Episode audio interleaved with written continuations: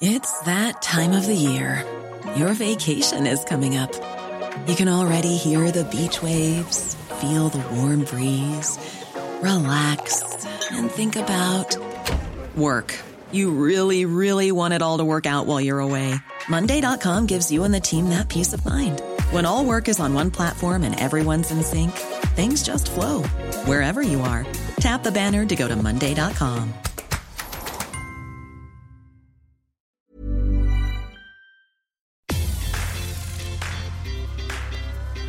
El Heraldo Media Group presenta Los Dos a las Dos, la revista informativa de El Heraldo Radio. Noticias, deportes, cultura, cine, tecnología y mucho más. Los Dos a las Dos, con Brenda Peña y Manuel Zamacona.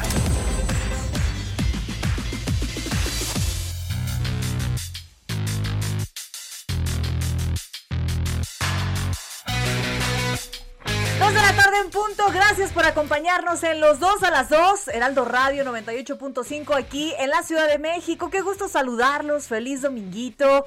Los saludo con mucho cariño. Yo soy Brenda Peña. Y yo soy Manuel Zamacona. Ay. ¿Me conoces? Brenda Peña. Como que te reconozco un poco. Hace un calor. ¿Qué cosa? Es que tú venías trotando. Trotando, Venías veníamos trotando. trotando. Es un domingo de hacer ejercicio, es un domingo de, de activarse. Domingo de fachas también. Domingo de fachas, de gorra y sudadera. Qué bueno que no nos ven. Ah, no, sí nos ven, ¿verdad? Ah, sí nos ven. Perdona a los que nos ven. Es lo que queda de nosotros esta Eh, semana. correcto, correcto. Bueno, eh, nos escuchan a lo largo y ancho de la República Mexicana, por allá en Chiapas, en, en Sonora, de norte a sur, ¿no? Monterrey, En La Paz, en Durango, Ciudad Juárez, Veracruz. Campeche. Pues sí, en varias partes. Gracias también a todos los que se comunican con nosotros a través de las redes sociales, arroba brain-penabello. Y arroba Zamacón al aire y un saludo muy especial a Estados Unidos, Ay, claro. en Brownsville, allá en Houston, Austin, Austin. en Saludos. Austin, Texas Austin, y a todo el planeta Texas. que a través de la página nos pueden ver aquí. Gracias a todos. Escríbanos, por favor. Eh, para muchos, para muchos, hoy es un día de descanso. ¿no? Sí. Está bien, cuéntenos, por favor, qué es lo que van a hacer el día de hoy. ¿Qué van a comer? El domingo es de comida familiar normalmente, ¿no? Sí, yo tengo comida familiar, unas tortas de, de pierna, de cochinita, eso es lo que vamos a hacer. ¿De las que eh, trajeron una vez por acá el- mi querido Orlas o cuáles? Eh, no, no, no, estas son un- las que están aquí en una tortería del Valle, muy ricas. Muy famosa.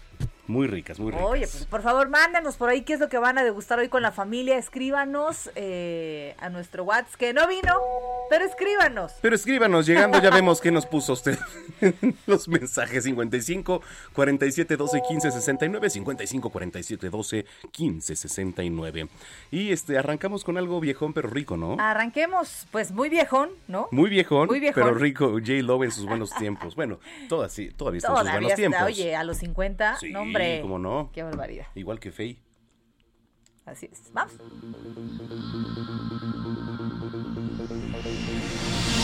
Like a movie scene in the sweetest dreams, I pictured us together.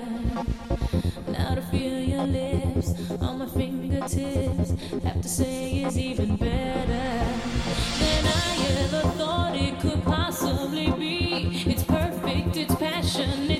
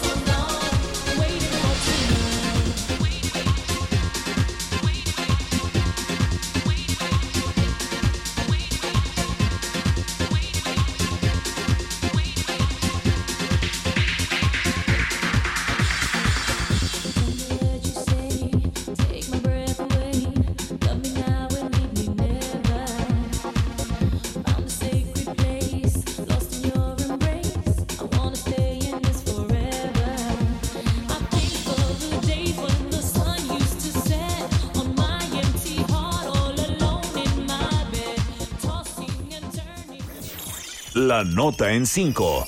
Lo más relevante de la semana.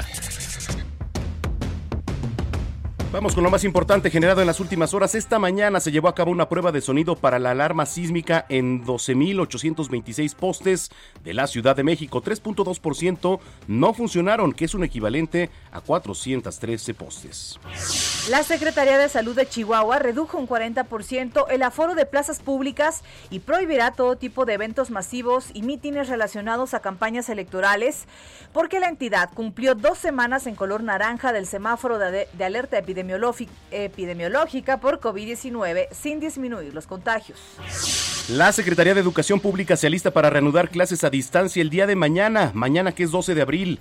Los contenidos del programa Aprende en Casa 3 van a estar disponibles en todas las plataformas digitales oficiales y también en televisión. Y a partir del día de hoy, derivado del convenio de mando único, el control absoluto de la policía del municipio de Tulum va a quedar bajo control de la Secretaría de Seguridad Pública del Estado. Hoy, a las 7 de la noche, el presidente de Morena, Mario Delgado, va a emitir un mensaje desde las afueras de las instalaciones del INE respecto a la candidatura de Félix Salgado Macedonio, quien advirtió que si no se la regresan, no va a haber elecciones en Guerrero. China, esto en información internacional, advirtió que efectividad de sus vacunas no es alta y aseguró que ya trabajan para mejorarlas. Sin embargo, millones de sus fármacos, Sinovac o Sinopharm, ya se han enviado a 22 países, entre ellos el nuestro. Gran jornada electoral en América Latina. El día de hoy, 11 de abril, eligen presidente en Ecuador y también en Perú. Reino Unido rindió ayer su primer homenaje al príncipe Felipe, que falleció a los 99 años de edad, mientras preparan funeral que se llevará a cabo el próximo 17 de abril y solo asistirán 30 personas para continuar con medidas sanitarias por COVID. Un fuerte terremoto en Indonesia deja 8 muertos. Se registró el día de ayer y su magnitud de 6 grados en la escala de Richter. El fenómeno natural dejó daños en 300 edificios.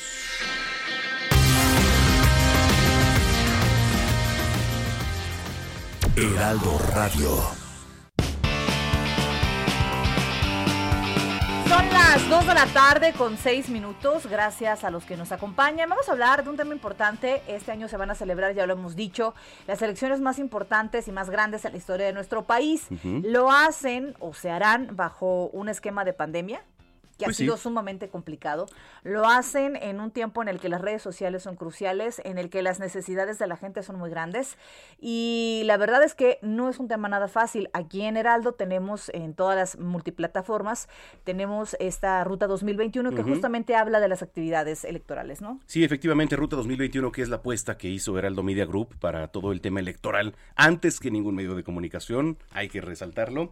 Y bueno, eh, hay que hablar también de las candidaturas independientes, candidaturas independientes, y tenemos aquí hoy en cabina a Lorena Osornio, activista, representante también de gente independiente. ¿Cómo estás, Lore?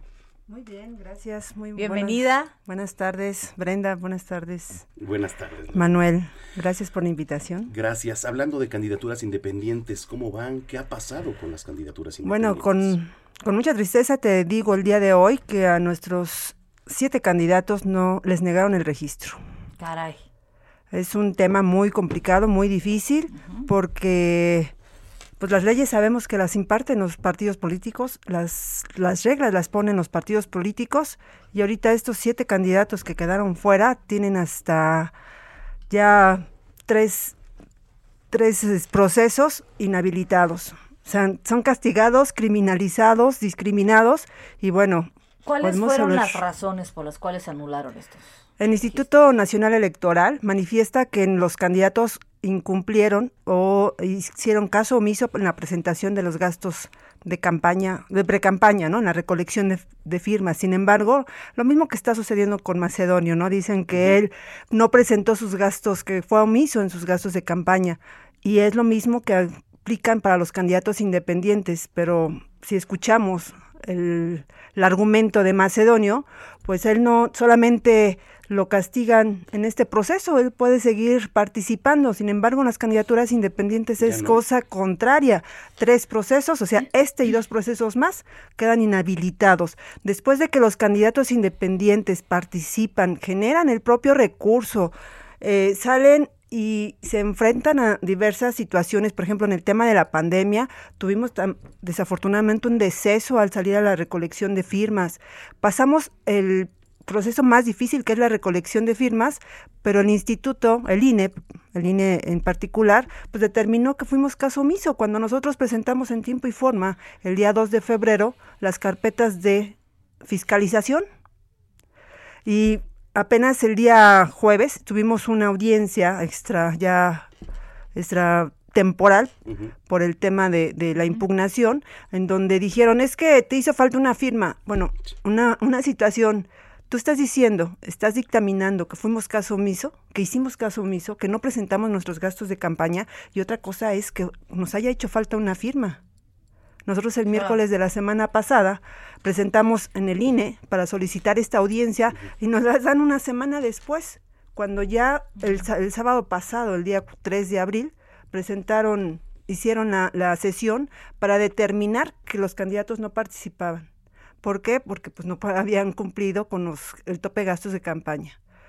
Es, es injusto, vuelvo a repetir, es injusto, criminalizado, eh, discriminado a los candidatos independientes porque la sesión del 25 de marzo, de, perdón, del 25, sí, del 25 de marzo, cuando dictaminan que los participantes de partidos y candidatos independientes no fueron, no presentaron el gasto de campaña, los participantes de partidos políticos reclamaron y pidieron que hicieran una mesa y que apoyaran los candidatos de partidos políticos y ellos subsanaron ese, ese problema que tuvieron. Sin embargo, nosotros como candidatos independientes no tenemos una figura que defienda nuestros derechos. Ahora, eh, pareciera que lo hemos platicado en interminables ocasiones, pareciera que las reglas o los requisitos para ser un candidato independiente en México pues están hechas justamente como un obstáculo, este, más que como un requisito, ¿no? O sea, te piden una cantidad de firmas, te piden una cantidad de cosas eh, que, que de verdad pareciera que no queremos la figura del candidato independiente aquí, ¿no?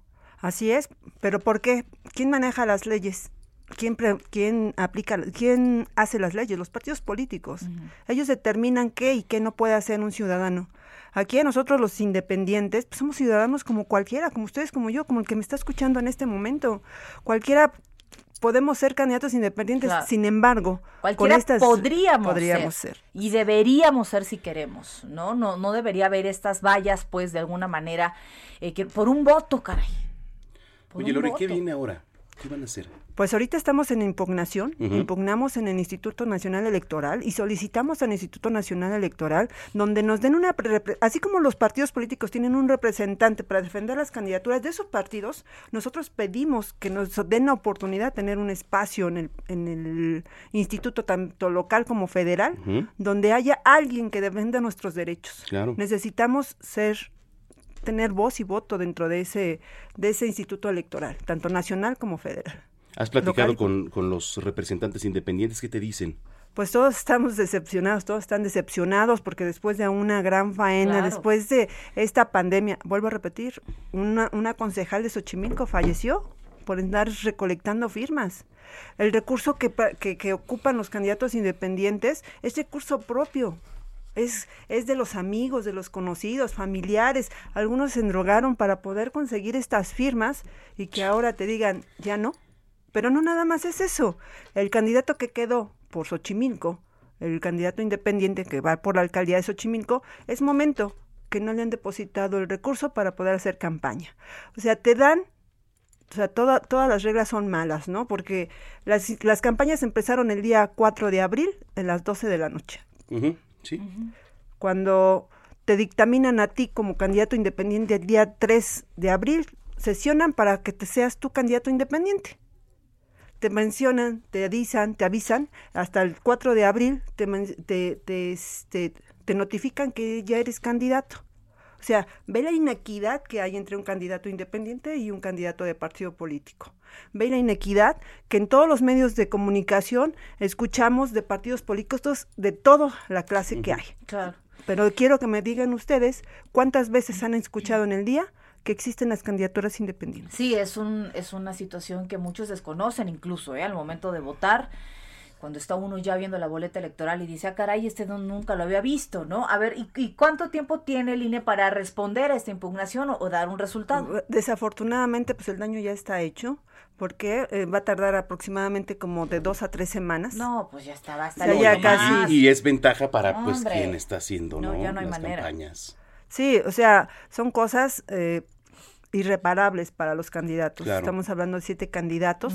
El candidato al distrito 25 por Xochimilco, al distrito 5 por Azcapotzalco, al distrito 12 por Cuauhtémoc, 9 por Cuauhtémoc, a la alcaldía de Cuauhtémoc, al distrito 23 de Álvaro Obregón, a la alcaldía de, de Álvaro Obregón, los que participaron y se juntaron más de 50 mil firmas para poder participar. Caray. Y esto no es justo para los candidatos independientes. Si yo sí hablo por todos aquellos candidatos que hemos estado trabajando, porque es la segunda vez que nos pasa. La primera vez fue cuando yo participé en el 2015, cuando me quitaron mi registro A la jefatura de gobierno a la jefatura delegacional por Cuauhtémoc. delegacional. en Fue la entonces. primera vez.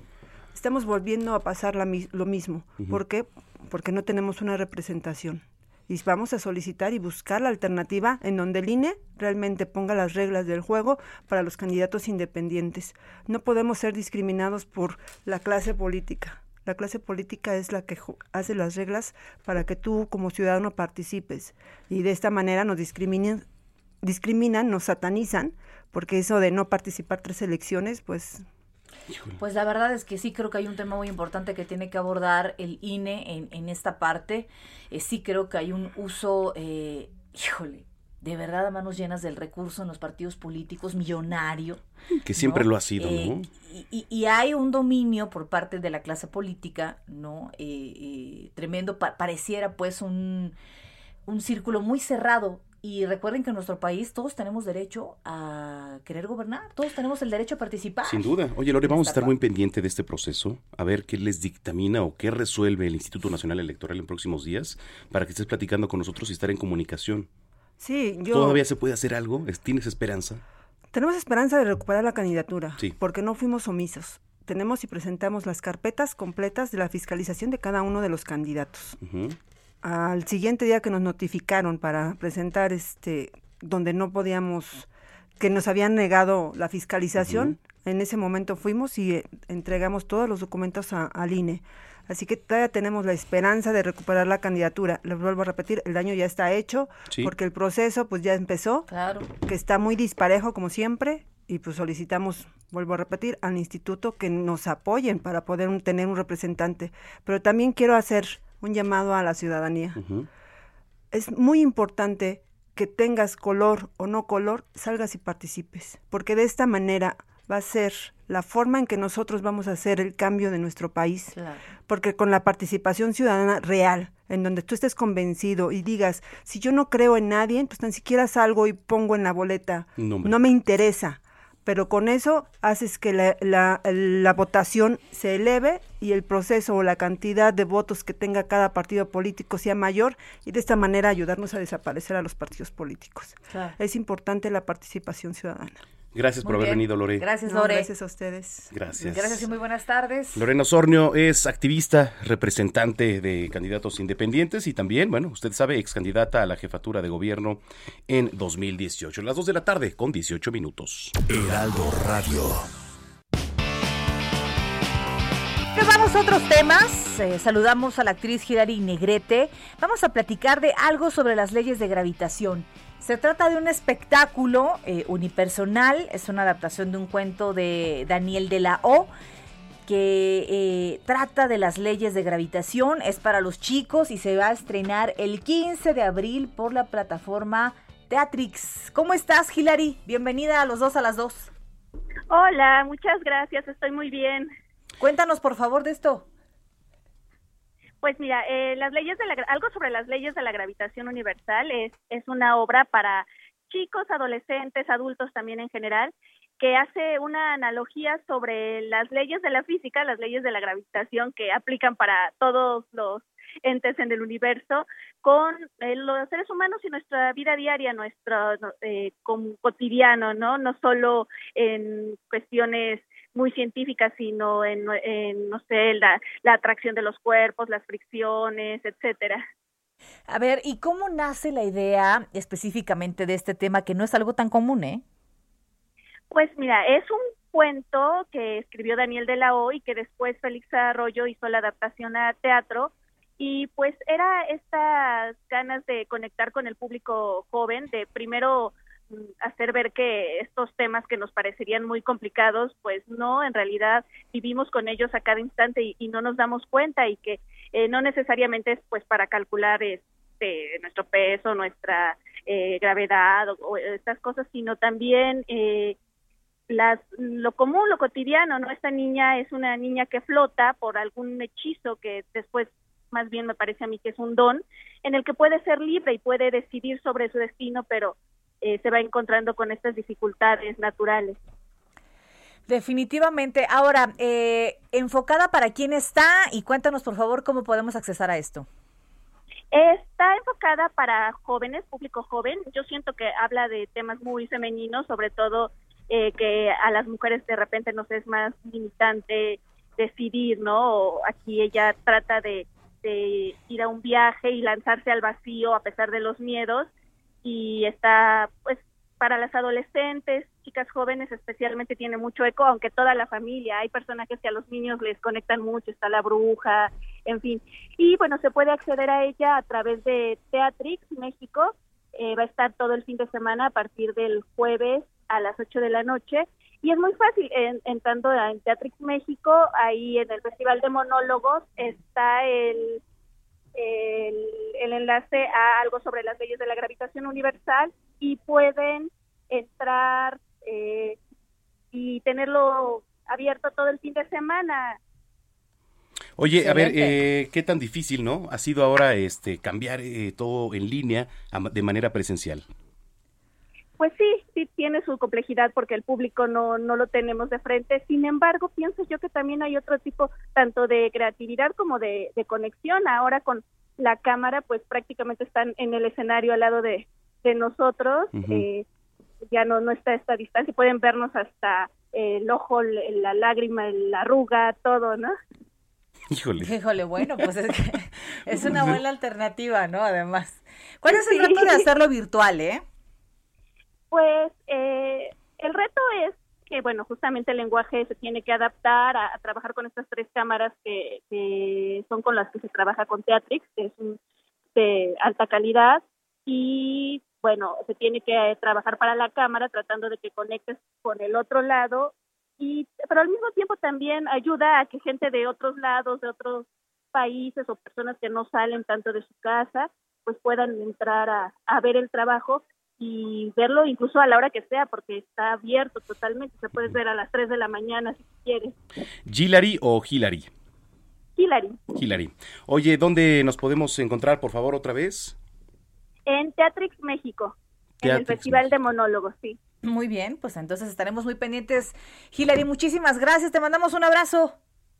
Gracias a ustedes también, abrazos, buen día y muchas gracias por todo. Muy buenos días, pues muy buenas tardes, más bien. ¿no? Muy buenas tardes. Días ya pasaron. Ya días ya pasaron, son las 2 de la tarde con 22 minutos, por cierto. Y gracias a los que nos escriben. Sí. Mira, Juan Salvador que nos tomó una foto muy cómica ver, a ahí. ver, Mira mi quiero, carota, qué espanto, qué horror. Sí, no pero- voy a retuitear esto, Juan Salvador, te lo advierto. Este. Oye, esta cámara, hay que ponerle, por favor, ¿Dónde un algo ahí para. Oye, al rato vamos a platicar con la variega, con el doctor con el Lavariega, Doc Lavariega. sobre la obesidad en pandemia. Madre santísima. ¿Me hablan? ¿Alguien Oye, habló? este, la verdad es que hay gente, yo creo que hay dos tipos de personas. Aquellos que le han entrado bien y sabrosa la comida en la pandemia ¿Leemos qué? y aquellos que han aprovechado para ponerse fit. ¿De cuál son ustedes? Pues es que sí, fíjate que hay mucha gente que bajó de peso. Ahí está Jesús Porque Martín. Jesús Martín Mendoza bajó como 20 kilos. Sí. Eh, pues claro, pues ya no estaba que el vinito, que la comidita acá, que el jueves de chelas y alitas, este, Ay. pues es que así fue la cosa para muchos, para los cuales nos tuvimos que encerrar con la ansiedad de trabajar y todo lo que eso significa. Nosotros no paramos, ¿eh? Pues no, o sea, para nosotros la vida siguió normal, incluyendo la tragadera. Entonces, Sí, sí, literal. ay, Señor Jesús. Literal, pero qué, qué buen ejemplo dio Jesús Martín. Ahorita ya está recuperándose. Ya está Ya lo vi. Oye, no le digas, no le digas porque se va a No, morir. no, no, se- No, mi pero- querido- le mandamos un saludo a mi querido. Pero se está recuperando, mi querido Jesús. Un abrazo, un abrazo, Jesús. Este- Súbele el volumen a su radio. Súbele, muy bien, Entre Brenda. semana. Ay, mi querido Jesús. Oye, nos sale bien invitar a Jesús.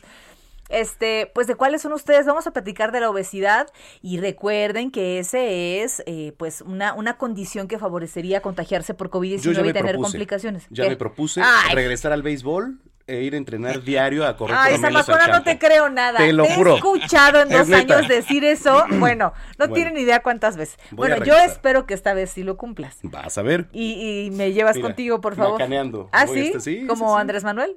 No, mejor, ¿qué pasó? Señores, no se pueden ni agachar por una rola. Pues vamos a una pausa, ¿no? En lo Bueno, que vemos. Está bueno, vamos. Bye.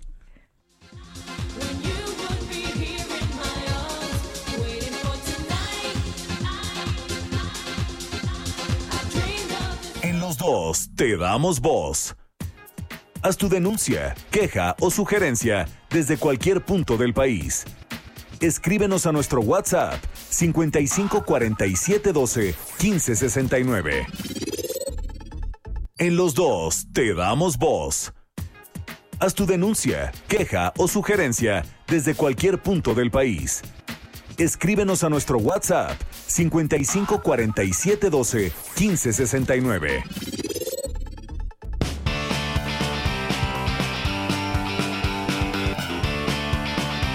Dos de la tarde, dos de la tarde con 30 minutos en el tiempo del centro del país. En este momento estoy ingresando a www.día internacional de. Hoy es 11, ¿no? Hoy es, hoy es 11. Hoy Se es- celebra el Día, Interna- Día Mundial o Internacional del Parkinson. Ándale.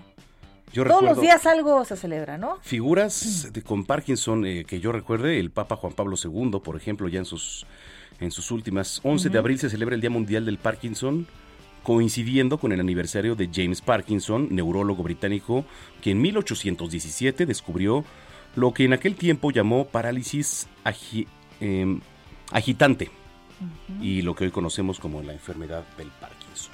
¿Qué tal? Pues bueno.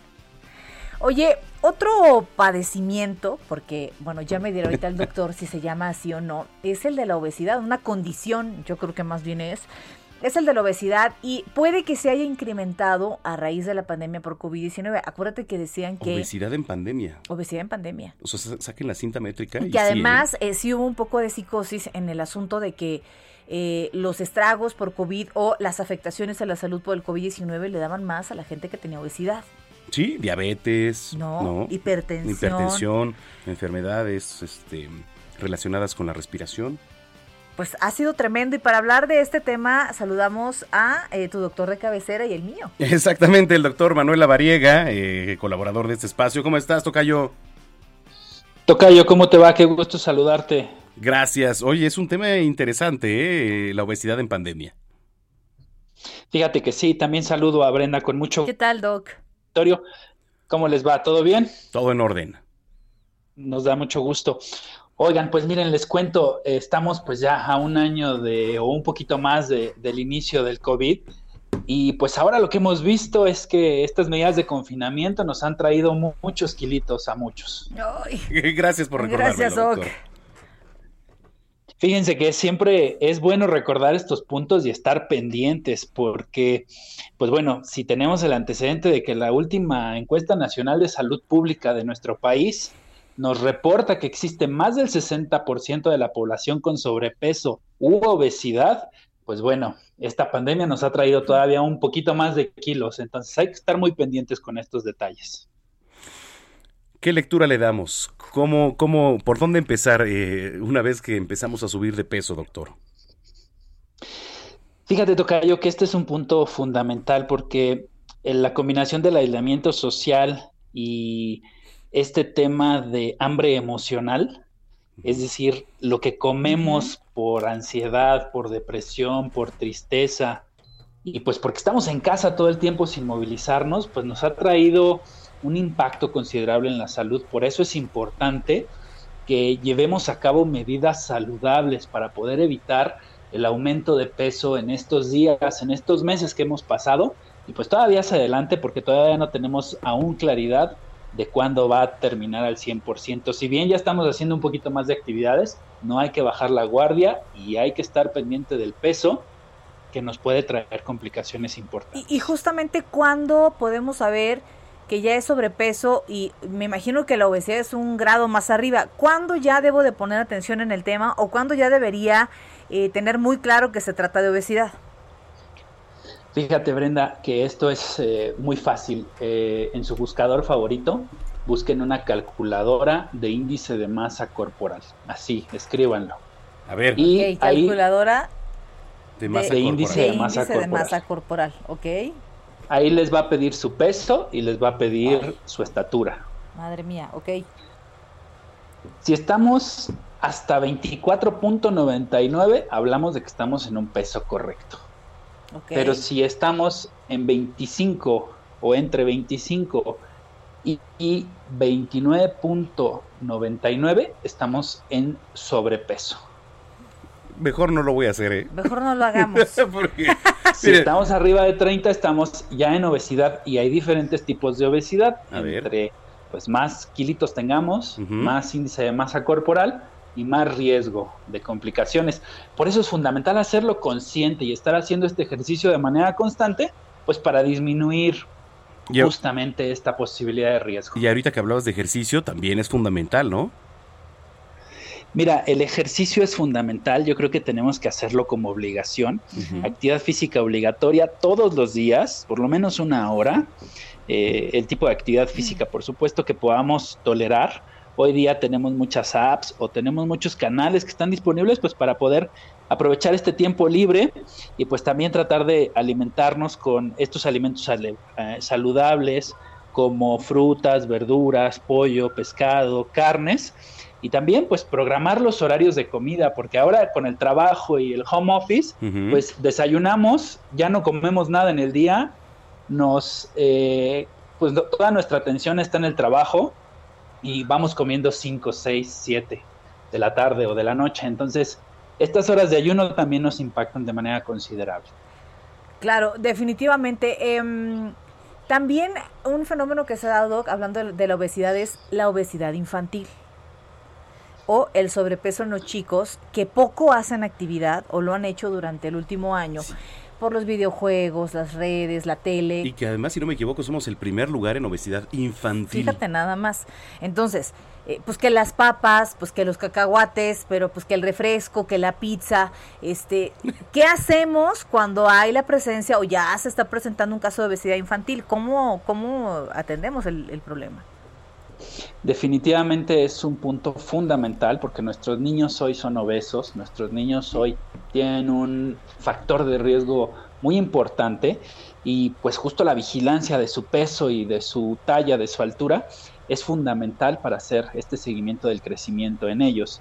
Deben de acudir pues con médicos especialistas, el pediatra, el nutriólogo, para poder hacer este seguimiento, el médico general, su médico de confianza, pues para verificar que no existan estas condiciones de sobrepeso o de obesidad infantil y si existen, pues eh, manejarlos con, con planes de ejercicio y con planes dietéticos, pues libres de estos alimentos chatarra. Doctor Manuel Variega, ¿dónde te seguimos en redes sociales? Muchas gracias. Antes de comentarte eso, Sí. te quiero dar un dato súper importante. A ver, venga. Y eso es algo que se ha publicado, se publicó justo la semana pasada en una de las publicaciones aquí nacionales que tenemos en uno de los buscadores de información médica. Y fíjate que ah, tenemos la posibilidad de quemar hasta 400 calorías menos al día durante la pandemia. Entonces, 400 calorías es muchísimo por Sí. día, basado en que tenemos más o menos una dieta de 1200, 1600 calorías diarias. A veces, pues si no hacemos estas actividades, tenemos esta reserva diaria de 400 calorías. Oh, pues está muy No, bien. está interesantísimo eso, doctor. Ahora sí, redes Sí, sociales. sí, sí. Me encuentran como doctor Lavariega Sarachaga, ahí pueden encontrarme en todas las redes sociales y pues con todo gusto estamos a sus órdenes para cualquier duda o comentario que tengan. Muy bien, Doc. Muchísimas gracias. Te mandamos un abrazo. Un abrazo a los dos, gusto en saludarlos. Igualmente, es el doctor Manuel Variega, eh, médico cirujano y además colaborador de este espacio. Las 2 con 38 ya. Heraldo Radio.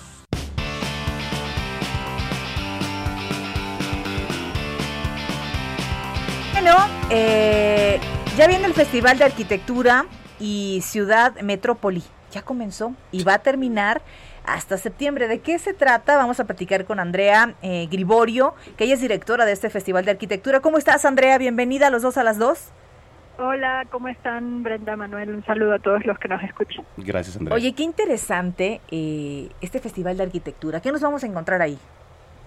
Pues mira, el Festival de Arquitectura cada año lo que busca es precisamente que los ciudadanos disfrutemos la ciudad y que aprendamos un poquito más a- al valor que la arquitectura le da a la ciudad que habitamos, que finalmente está hecha, o sea, el lugar que habitamos se configura y está hecho pues de eso que llamamos arquitectura, ¿no? O sea, un poco romper con ese mito de que la arquitectura es solo para, no sé, quienes tienen dinero o cierta posibilidad para pagar por, por, por un tema estético, sino que realmente todo lo que habitamos, nuestras casas, los hospitales, los edificios, los edificios públicos, museos y la ciudad, el espacio público, están hechos, eh, son parte de lo que nosotros los arquitectos pues nos ocupamos.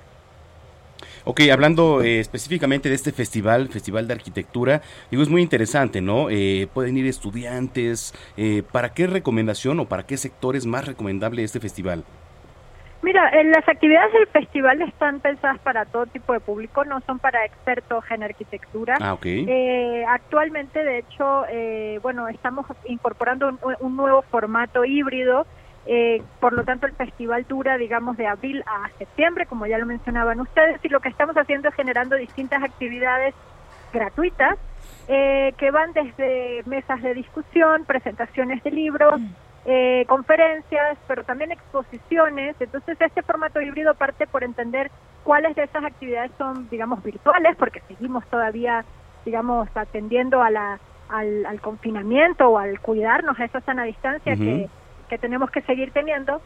Pero también hay algunas actividades presenciales como, ah, como algunas exposiciones, eh, por ejemplo, ahorita en el Museo de la Ciudad de México, una exposición de arquitectura chilena, este próximamente otra exposición de fotografía y arquitectura en, en, en- bueno, estuvo en el centro de la imagen, entonces, digamos, hay como esas actividades que se pueden visitar con sana distancia, tomando las medidas necesarias, y otras que se están generando en términos virtuales y que son para todo público, para el que es experto o interesado, le gusta la arquitectura, pero también para el que quiere entender un poquito más sobre la relación entre arquitectura y ciudad. Claro, porque si hay algo que disfrutan los que saben de ese tema, de principalmente el centro histórico en la Ciudad de México, es, es que de estos estilos arquitectónicos que tiene, de eh, el paso de los años, del paso de las etapas y del paso de las muchas, este, me imagino, corrientes eh, de arquitectura y, creo que se disfruta demasiado, ¿no?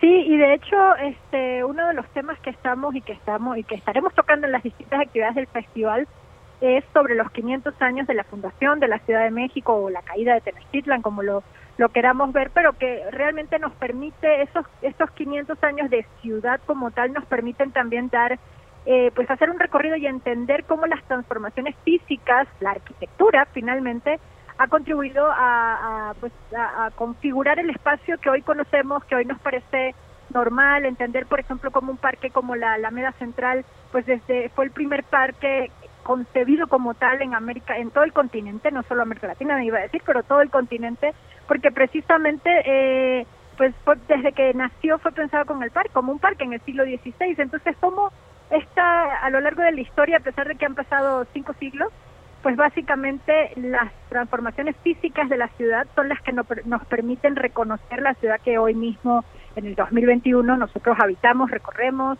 nos gusta visitar, este, eh, vivir, o, o esa misma que a veces nos produce como no, no voy al centro porque es muy caótico. Pero Ah, pues sí. finalmente, finalmente son eh, esa- esas ideas que tenemos de la ciudad también son producto de esas transformaciones físicas que ha sufrido, que ha sufrido. Andrea, ¿dónde otra vez los podemos encontrar? ¿Qué días? Por favor, toda la información. Mira, en mextropoli.mx es la página web del festival. Allí pueden ver todas las actividades programadas para el mes de abril. Cada mes iremos compartiendo con ustedes eh, las actividades programadas este, para, el, para el siguiente mes, digamos en mayo. eh, conoceremos las de mayo también en redes sociales, en Facebook, Instagram, Twitter como Mextrópoli. Eh, y, y, eh, por esos canales también iremos compartiendo la información. Todas las actividades, como les digo, son gratuitas. Algunas simplemente requieren de un registro previo, pero, pero lo que nos interesa es poder llevar este, la arquitectura a toda la ciudadanía. Pues agradecemos muchísimo la plática con nosotros y vamos a estar súper pendientes. Andrea, te mandamos un abrazo. Muchísimas gracias a ustedes. Abrazos. Andrea Griborio, tardes. directora del Festival de Arquitectura. Así es, pues bueno, pues siempre es importante, ¿no? Fíjate Este- que cuando eh, yo llegué acá a la Ciudad de México, algo que me gustaba mucho era visitar el centro histórico. Porque Sí. es algo pues que no, son estilos que poco ves en provincia, ¿no? Salvo en lugares como Guadalajara, eh, me imagino algunas partes en Durango, Guanajuato, que también la arquitectura es bellísima, pero en la baja la verdad es que todo es muy básico En en San cuanto Miguel a de ese te- Allende. Imagínate nada más. Oye. Pues qué belleza. Llegas aquí, ves la Torre Latino, empiezas a ver, porque aquí hay de todo. Y hay ¿eh? contraste. Hay contraste, es un hay contraste, exactamente. Este, bueno, por ejemplo, un tema gótico allá en León, la catedral, o sea, es padrísima toda la arquitectura, pero bueno, pues, Pues es, bueno. es el urbanismo del día a día. Así es, son las 2 de la tarde con 44. Educación sexual. Profundizando sobre la sexualidad humana con Claudia Rampazo.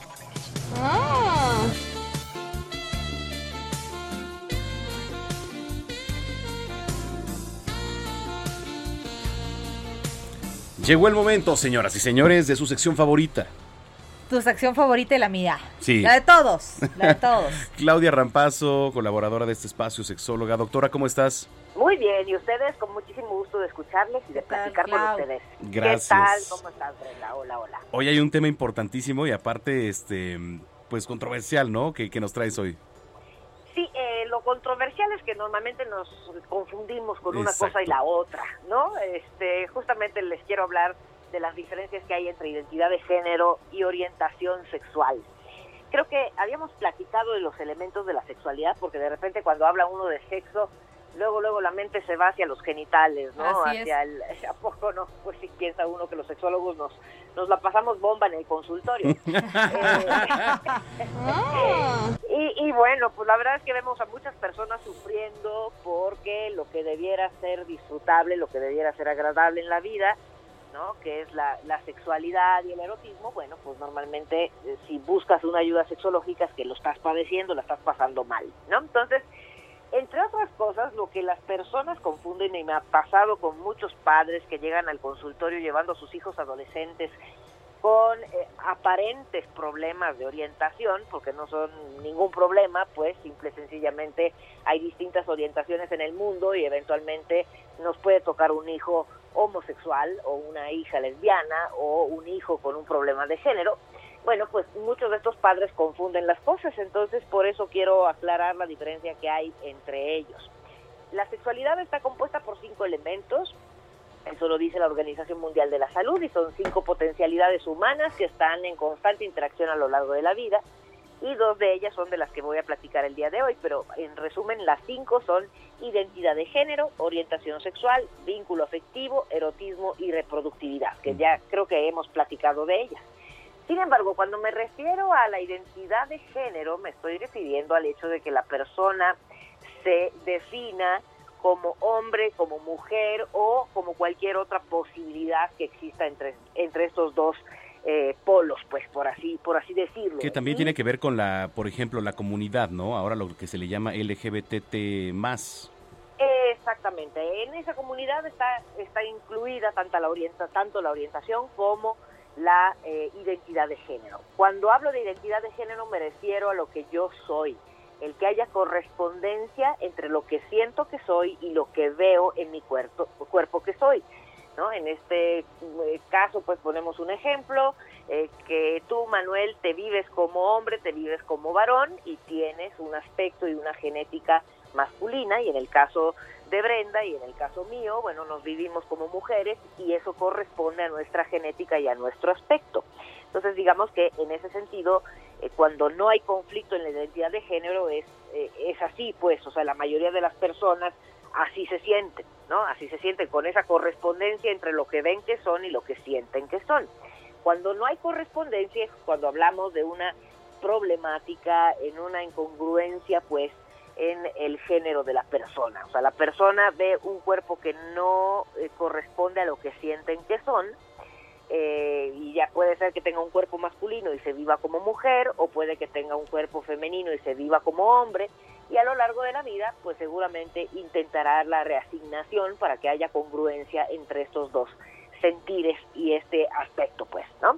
Sí. Entonces, no es algo que la persona elija, es algo que se ha estudiado, no es que de, de la noche a la mañana haya ocurrencia de que pues se me ocurre que quiero ser hombre o se me ocurre que quiero ser mujer. Este también es, es, es un, es un tema, ¿no, Claudia? Porque, por ejemplo, dicen alguien eh, que, que es homosexual o alguien transgénero, travesti, por ejemplo, que son diferentes géneros, eh, muchas de las pregun- de la pregunta, bueno, eh, que, que se hace es, ¿se nace con esto o se hace la persona? Claro, claro, claro, pues es una pregunta muy obvia, pero la verdad es que no nadie se hace. Eh, los estudios indican que pasan cosas en el cerebro de esta persona que se identifica con el otro sexo. Entonces no es una situación que esté a cargo de la voluntad, no es algo decidido, no es algo que uno quiera hacer por eh, perjudicarle la vida a nadie, simple y sencillamente así se siente y se puede manifestar en la infancia, se puede manifestar en la adultez o se puede manifestar en la adolescencia, depende del caso. ¿no? Pero pues hay muchos niños y niñas que descubren esta incongruencia de su género desde muy chiquititos y hay muchos casos pues por ahí descritos, ¿no? Sí, sí, en donde sí. el niño no quiere el cabello largo como niña, quiere usar aretes, quiere ropa femenina, ¿no? Quiere que, que se le cambie de nombre, quiere que la traten como una niña, aunque su cuerpo eh, sea masculino. Entonces, esa es la identidad. Y eso no hay que confundirlo con la orientación. O sea, cuando hablamos de orientación sexual, nos estamos refiriendo al hecho de que los seres humanos sintamos atracción erótica y afectiva, las dos cosas, hacia personas del sexo opuesto si somos heterosexuales, hacia el mismo sexo si somos homosexuales, o hacia ambos sexos si somos bisexuales. Y la orientación sexual no tiene que ver con quién soy, pues una cosa es quién soy, que esa es mi identidad, ¿no? Yo, Claudia Rampazo, soy mujer y me vivo como mujer y tengo características femeninas. Y la orientación es hacia quién me siento atraído o atraída. Entonces puedo ser heterosexual, asexual, bisexual, homosexual. Asexual también, porque hay personas que no se sienten atraídas hacia ningún género. ¿Eso pasa? Sí, claro, sí, Ah, sí, sí hay personas, es la minoría, pero pues sí, sí la hay. No O había sea, escuchado esa situación, fíjate. Ah, pues fíjate que sí hay personas asexuales. Eso no significa que tengan deseo sexual disminuido, esa es otra cosa. Más bien asexuales es que no sienten atracción hacia ninguno de los dos eh, géneros. Así como cuando digo que los bisexuales pues son los que la mejor, mejor la pasan porque viven lo mejor de los dos mundos, creo yo. Las personas asexuales desafortunadamente pues no se enamoran ni sienten un, eh, una relación, una posibilidad de relación de pareja con nadie, ¿no? Entonces, eh, pero la orientación es diferente, o sea, un hombre homosexual no quiere ser mujer, una mujer homosexual no quiere ser hombre. Y ahí es donde nos confundimos y por eso lo quiero aclarar, ¿no? Como, como decía el papá de un eh, paciente que llegó al consultorio, ¿no? Cuando el hijo, pues, los confrontaba a sus padres con el hecho de que es homosexual, el papá, viendo a su hijo con barba cerrada, muy masculino, con el cuerpo trabajado en el gimnasio, le decía, hijo, es que no te puedo imaginar con una falda. ¿No? Y el hijo se quedó viendo así como diciendo, pues jamás me verás con una falda porque Claro. no soy, yo me siento bien como varón, pero me siento atraído por varones, eso no significa que yo quiera ser Claro, mujer. que tenga que ¿no? vestirse de mujer. Exactamente. Entonces son dos cosas diferentes que no tenemos que confundir y por otro lado hay que entender que en el mundo hay diversidad y siempre ha existido y siempre existirá. Y no es algo que las personas decidan como para generar polémica en el entorno o para generarse enemistades o para eh, ponerse de originales, pues, ¿no? Entonces simple y sencillamente son situaciones que tienen que ver con la humanidad ¿no? Y así, así como en otras especies hay también homosexualidad, bueno, pues en el ser humano existen estos dos aspectos que son identidad y orientación, que son dos cosas diferentes y que eh, no tiene nada que ver con la crianza, no tiene nada que ver con el hecho de que el papá esté ausente, o sea, periférico, la mamá muy dominante, Nada. o que hayamos crecido entre muchos hombres o entre muchas mujeres. Ni se pega, ni se contagia, ni es enfermedad, ni, ni nada de eso. Simple y sencillamente es una característica del ser humano. Correcto, Claudia. Oye, como siempre, muchas gracias. ¿Dónde te podemos seguir en redes sociales? Gracias a ustedes. Estoy en arroba DRA Rampazo en Twitter y 55 5203 1179 es el teléfono. Repito, 55 5203 1179. Te mandamos Muy un bien. abrazo. Igualmente a ustedes, que pasen muy buen domingo. Muchas gracias. Igualmente. Claudia Rampazo, aquí en los dos a las dos. Síganos escribiendo, como lo ha hecho a lo largo de este espacio en las redes sociales, arroba Samacón al aire. Arroba bajo Penabello. Este, bueno, por acá este, nos escribe bastante, bueno, bastante gente. eh, y que vamos a leer sus comentarios ahorita regresando, por cierto. Y también nos pueden escribir en el WhatsApp ahorita que llegue. Ahorita que llegue lo leemos. Ahorita lo leemos. Ahorita que llegue lo leemos. 55 47 12 15, 15, 69. Bueno. Muy bien, pues Pausita vamos de a- la primera pausa y regresamos. Voy al baño.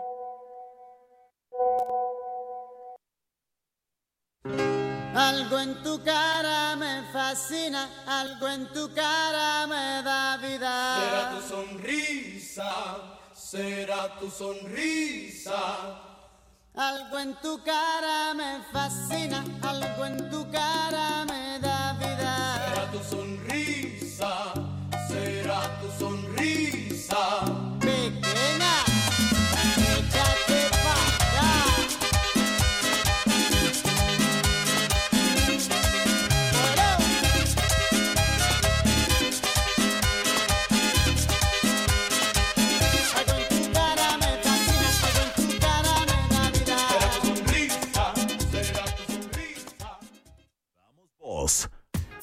Haz tu denuncia, queja o sugerencia desde cualquier punto del país.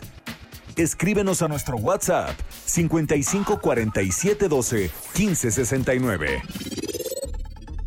En los dos te damos voz. Haz tu denuncia, queja o sugerencia desde cualquier punto del país.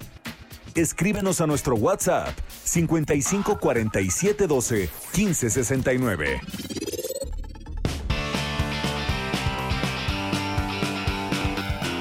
La tarde, son las 3 de la tarde en punto. Gracias por acompañarnos en esta segunda hora aquí en los dos a las 2.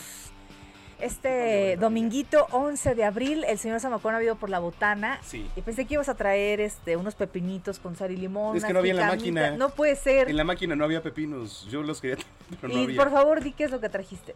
Unos oyuki, que son como de esos kimonos. Son aparte, la- La, chicharrones. descripción aquí. Fíjate, na- fíjate. Que usted no lo tiene que hacer. dice, A ver, usted no lo haga. Chicharrón de harina. Estamos hablando de obesidad y ve lo que haces. No hay manera, ¿eh? Pues, Chicharrón de harina. Bueno, pero saben buenos, ¿no?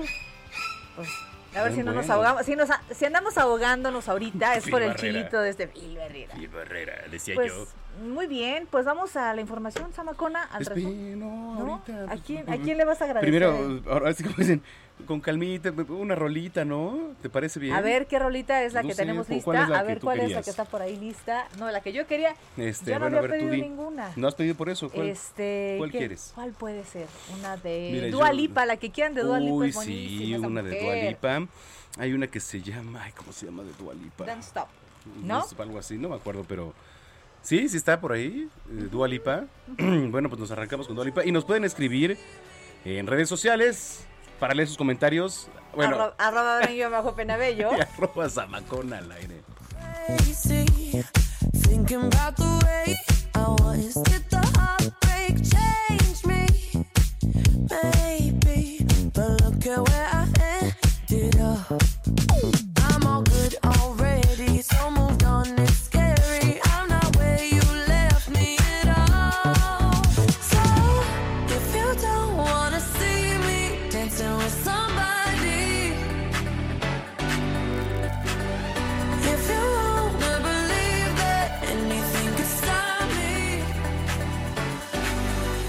show up,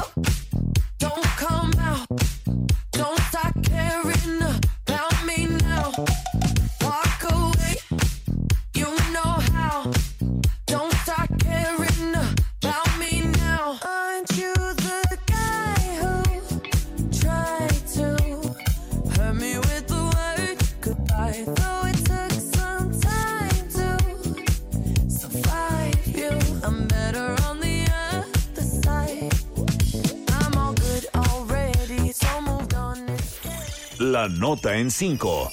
Lo más relevante de la semana. Esta mañana se llevó a cabo una prueba de sonido para la alarma sísmica de 12.826 postes en la Ciudad de México. 3.2% no funcionaron. Esto equivale a 413 postes.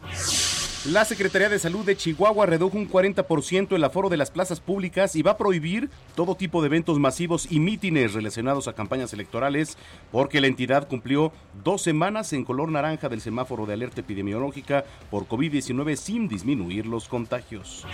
La Secretaría de Educación Pública se alista para reanudar clases a distancia el día de mañana 12 de abril. Los contenidos del programa Aprende en Casa 3 estarán disponibles en todas las plataformas digitales oficiales y en televisión. A partir de hoy, derivado del, del convenio del mando único, el control absoluto de la policía del municipio de Tulum quedará bajo control de la Secretaría de Seguridad Pública del Estado. Hoy a las 7 de la noche, el presidente de Morena, Mario Delgado, va a emitir un mensaje desde las afueras de las instalaciones del INE respecto a la candidatura de Félix Salgado Macedonio, quien advirtió que si no le regresan la candidatura no habrá elecciones en Guerrero. En temas internacionales, China advirtió que la, efecti- la efectividad perdón, de sus vacunas no es alta. Aseguró que ya trabajan para mejorarlas y sin embargo, millones de sus fármacos Sinovac o Sinopharm ya han enviado a 22 países y entre ellos México. Gran jornada electoral en América Latina. El día de hoy, 11 de abril, eligen presidente en Ecuador y en Perú. Reino Unido rindió ayer su primer homenaje al príncipe Felipe, que bueno, es eh, en las últimas, es duque. El duque Felipe que falleció a los 99 años de edad mientras eh, preparan un funeral que se va a llevar a cabo el próximo 17 de abril y solo van a asistir 30 personas para continuar con medidas sanitarias por COVID. Heraldo Radio. Oiga, pues un... Bueno, también le cuento que un fuerte terremoto en Indonesia deja ocho muertos. Se registró el día de ayer y su magnitud fue de 6 grados en escala Richter. El fenómeno natural dejó dañados 300 edificios. Vaya tragedia, caray. Oye, estaba también leyendo lo de Tulum. Es que ya está fuera Lo de, de la control. policía, pues sí, ya Está no hay manera. Es que yo no sé. Carlos Joaquín, ¿qué está pasando? En drogas, en, en, en tumultos. Feminicidios, manifestaciones, en al momento, en, en, en, em, Todo. abuso policial, ¿no? Todo. O Esta sea, tragedia de este pequeñito en, en, en Quintana Roo, este, que succionó uno de los este, de los parques juegos. temáticos, ¿no? No, no, De- no. Que es Shenses. Caray. No, no, no, no, no. No, no, no, no, Este, está fuera de control Tulum, fuera de control de verdad. Ojalá y otra vez se lleve a una cadencia que necesita, porque además es uno de los lugares turísticos pues más visitados. Imagínate. Oye, el nuevo disco recopilatorio de los héroes, ¿te gustan los héroes del silencio? Sí, cómo no. Pues bueno, va a salir el 30 de abril. Fíjate, es un disco de recopilación de éxitos. Eh, ha sido anunciado por el Heraldo el pasado 19 de marzo. Ya tiene fecha de salida. Si no surge ningún contratiempo, este disco va a estar a la venta el 30 de abril en tres formatos, digital, eh, CD doble y eh, doble vinilo, fíjate, para aquellos que les encantan los vinilos. En total eh, son 25 canciones de los Héroes del Silencio. A ver, una de Hijo, los héroes del silencio, ¿cuál, es, por ejemplo? ¿No? Este, a ver, ¿cuál? ¿Cuál te sabes? Eh, la chispa adecuada es de los Héroes del Silencio. A ver. espero no equivocarme, espero no equivocarme. ¿Eh? Entre dos Entre dos tierras. pues. Pero a ver, ¿qué dijo Brenda Peña? Los- La, La chispa la adecuada. chispa No, adecuada. No, es de los ¿De quién es? Silencio. Sí, es de los. ¿Cómo no? Ah, la chispa adecuada. Cuada. Es Mm. casi haciendo un fil barrera, pero no. ¿No? Qué barbaridad. A ver, Pues bueno. ¿cuál es esa? ¿La entre dos tierras? A ver, súbele tanto.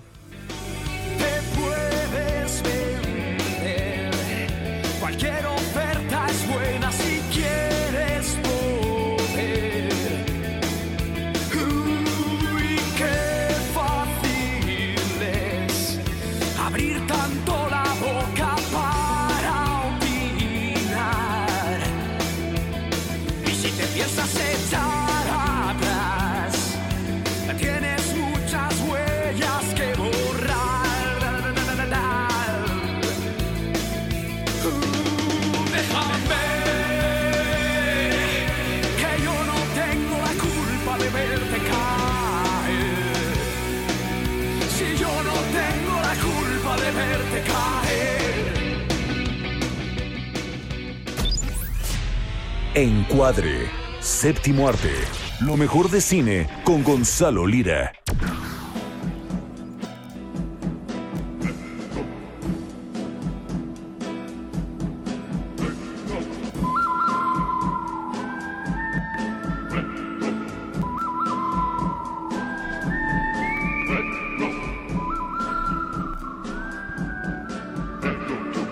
Ya está aquí, ya llegó el sensei del cine, Gonzalo Lira. Me echaste muchas ganas hoy. El. Bruce Lee del El Bruce cine. Lee. El Bruce Lee, ¿por qué Bruce Lee? Es como el Bruce Lee de Taekwondo, pero tú eres el Ah, ok. Como sensei, sí. sí. Ya, ya, ya, ya, es un el nivel. ícono, la figura. El icono y la figura, no, bueno, ¿cuánto les debo? Hoy ¿A qué todos venimos de gorra hoy, ¿eh? Hoy, Ya sé. Hoy en Es domingo de facha. Es que yo no Hoy me peiné.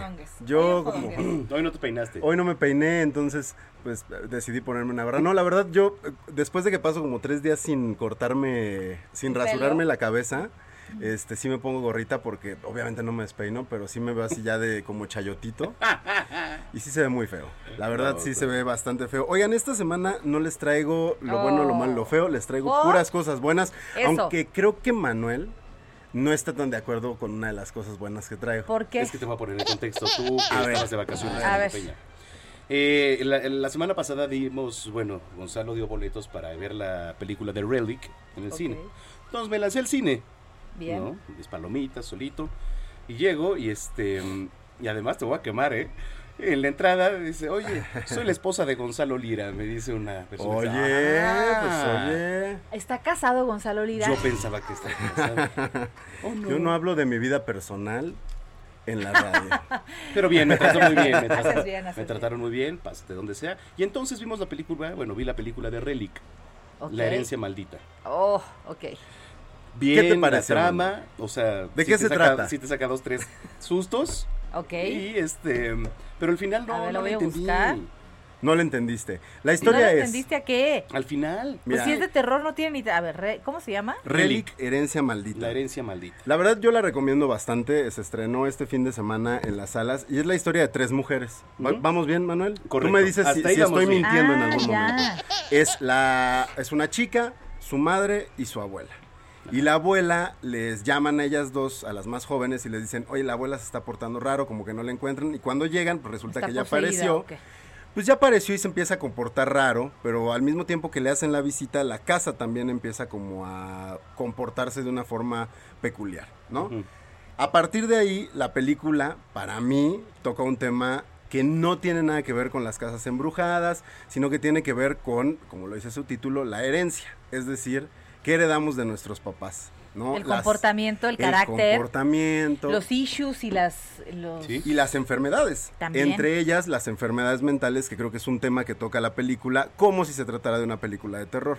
Digo, quien no haya experimentado eh, la demencia senil de algún familiar, creo que no tiene mucha idea de por qué puede pasar- parecer una película de terror. Pero en lo personal que sí me tocó con mi abuela, era- es, una cosa muy impresionante. Yo recuerdo mi abuela vivía enferma, postrada en un sillón y cuando empezó a tener demencia se levantaba y corría. ¿Cómo crees? O sea, con las fuerzas que llevaba 20 años sin tener. Entonces creo que la película es muy acertada en cómo lo retrata como si fuera una película de terror. Ahora Manuel no le entendió al final. Ah. No, no le Dice, ¿por qué Manuel? Oye, Es que, digo, No no, voy a spoilear aquí, no, pero este, pues la, la neta es que sí, de repente yo esperaba un final donde te explicaran por qué pasó todo eso, ¿no? O sea, lo que se ve en la película y no, como que dice, dije, no. Bueno, tengo una entrevista, tengo dos entrevistas, de hecho, la primera con la directora Natalie Erika James, que vamos a escuchar, y que precisamente habla de cuáles eran las inquietudes que ella buscaba plasmar en esta película, a ver si Manuel sale un poquito a ver, menos bendito confundido. sea Dios. Venga. spending our formative years um, with your parents, you kind of build your your reality is kind of built on how you relate to them, right? And I think there's something about beyond mental health. It's also like you know the decline of your parents and having to deal with their mortality, which is something that really you know scared me. Um,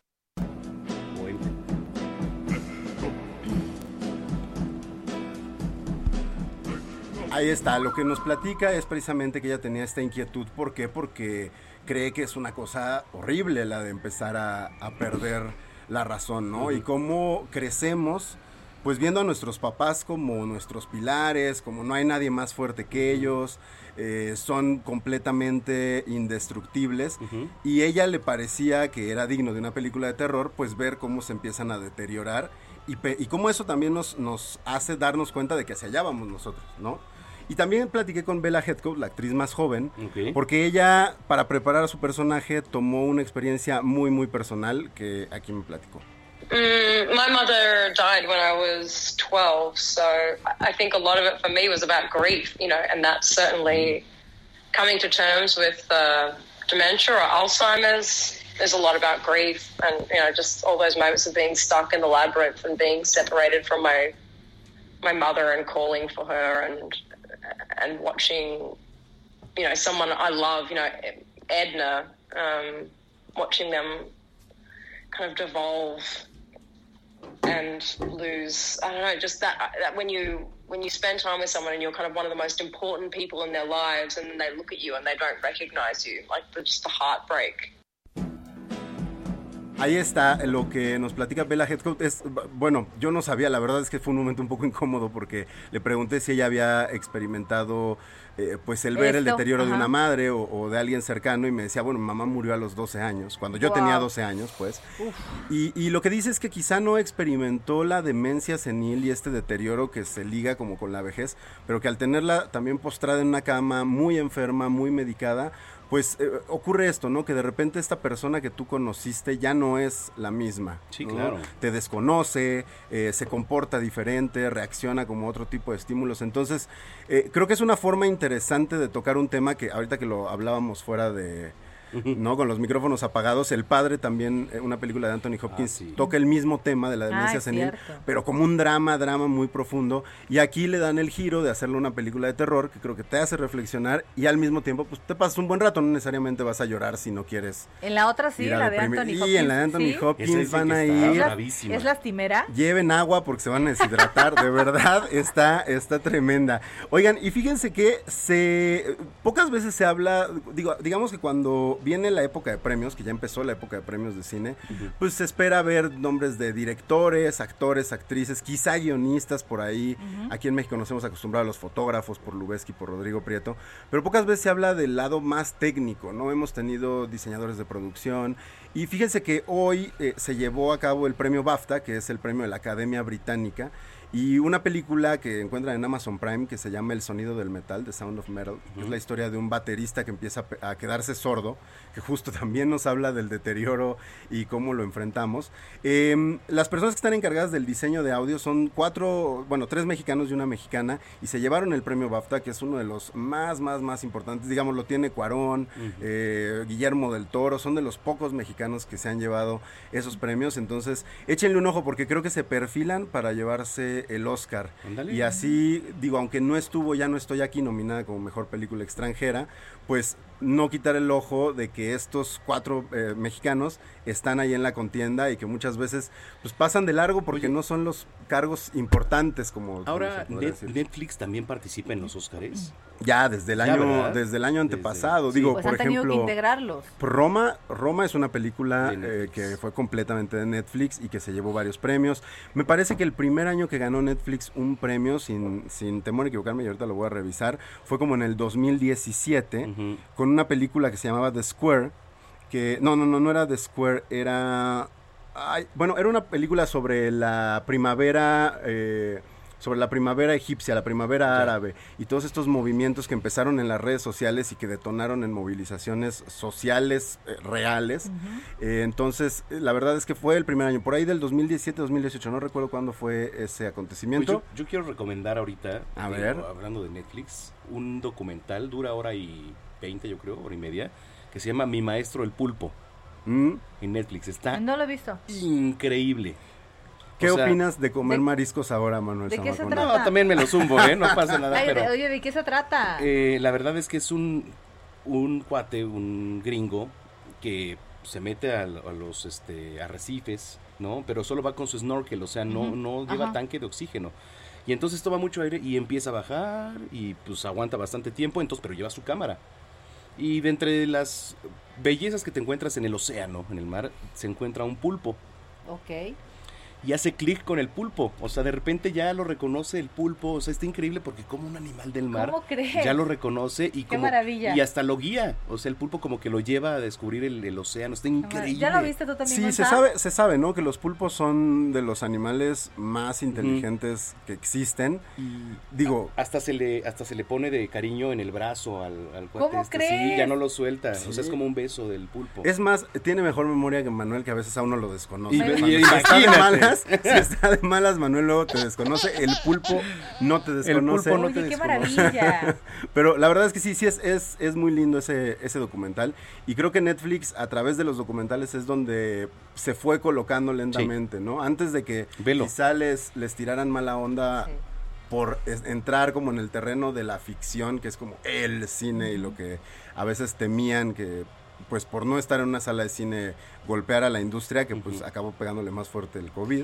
Yo vi una de Bradley Cooper viejísima, de que personifica a un chef que por adicciones perdió todo. Ah, la de Oye, Burnt. eh, sí, pero Bradley Cooper siempre hace personajes eh, de que tienen broncas de adicciones Sí. o están dementes o están... Hay ¿Qué una onda? buenísima, ¿te acuerdas? Que que creo que la vimos un día. ¿Cuál, Este, Jennifer llama- Lawrence? No, es de Bradley Cooper. Se llama... A Limitless, me dijiste la semana Limitless, pasada. Limitless. La de que se toma una píldora y tiene... Y el cerebro, en vez de usarlo al 10%, casi lo usa un 90%. Ah, caray. Sale Entonces- Robert De Niro con él. Ajá, Robert De Niro. No, pues voy a buscarla para... Está ¿no? increíble esa película. Quieren una anécdota muy bonita sobre esa película A que no ver. tiene, no, no ocurre tal cual en la película, pero ah, existe eh, una escuela que se llama el Actor Studio en Nueva York. Ok. Y el Actor Studio es de donde han salido muchos de los grandes actores de lo que llaman el método, ¿no? El método de Stanislavski. Este, sus fundadores son Robert De Niro, Al Pacino. Y eh, existe una entrevista porque había un programa de televisión con un hombre que se llamaba James Lipton que hacía una entrevista de largo aliento, como de dos horas, a estos actores muy reconocidos, y al final ponía a los estudiantes de la escuela a hacerles preguntas. Y hay una hay un episodio en el que está Robert De Niro y se para un alumno y le hace una pregunta, muriéndose de los nervios, casi llorando, y es Bradley Cooper. Y años después, O sea, Bradley Cooper le hizo la pregunta. a Robert De Niro. Y años después Bradley Cooper ya como actor regresa a que lo entrevisten y le pasan esos clips y le pasan clips de sus maestros hablando maravillas de él.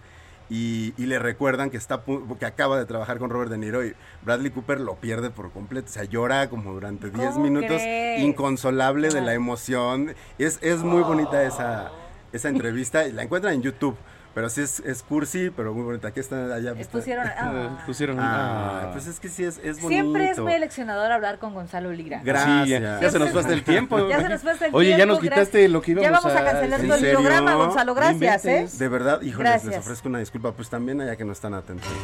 Muy bien, mi querido Gonza. Nos vemos la próxima semana. Que estén muy bien. Te seguimos en redes. Arroba Gonis, G-O-N-Y-Z. Oye, espérame, espérame, antes de irnos. Entonces, ¿Qué? rapidísimo. Godzilla King Kong, sí recomendable. Pues si sabes lo que vas a ver y no esperas algo más allá de, Que palomitas de y palomitas. está buena, está divertida. La verdad está divertida. La platicamos la próxima semana. Va. Órale, Órale. me late. ¿Va? Gracias, Gonzalo. Muy bien. Gracias a ustedes.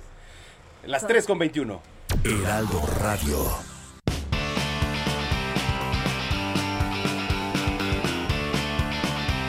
Oye, este, tus Yankees ahí van más o menos, ¿eh? Ah, me he perdido de todo el béisbol esta ¿Cómo semana. crees? Por favor, ponme al tanto, Manuel ¿Quién nos Zamacona. ponga? Juan Carlos Carlón. Eso.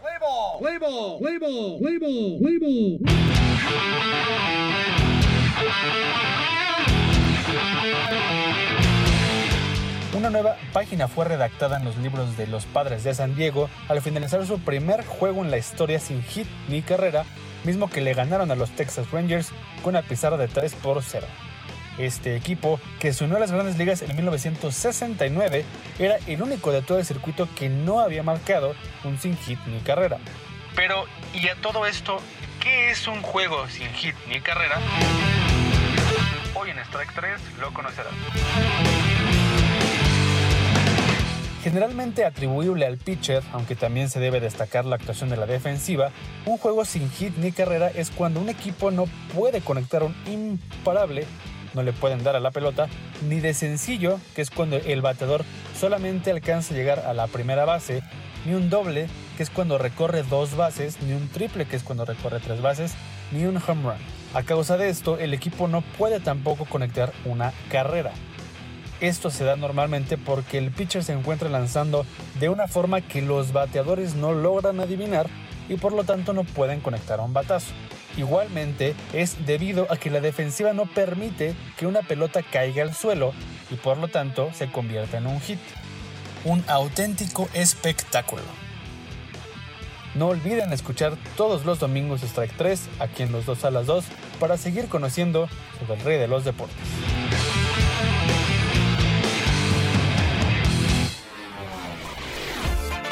Más información sobre el rey de los deportes en mis redes sociales, Instagram y Twitter como Juan Sello en bajo Carlón. Y esto fue Strike 3 con Juan Carlos Carlón.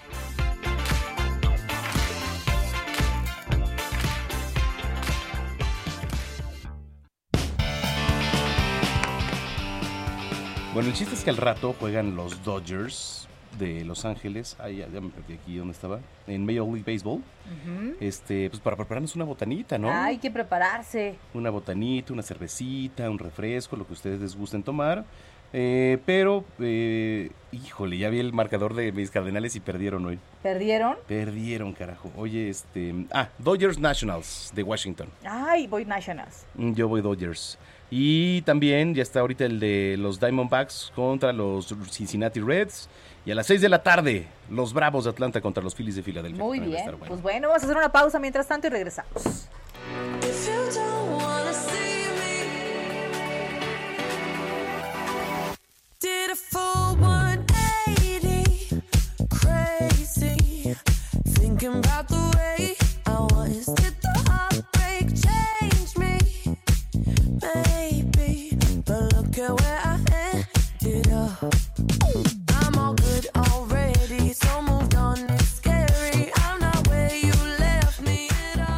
En los dos te damos voz.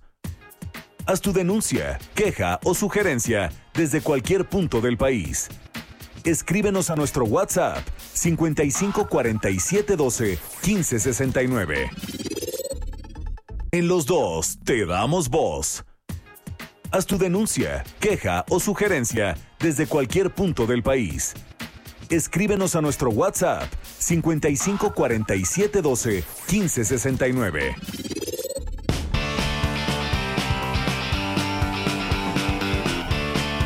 Las 3 de la tarde con 30 minutos ya en el tiempo del centro del país. Vámonos con la última media hora de programa, que todavía nos queda bastante información.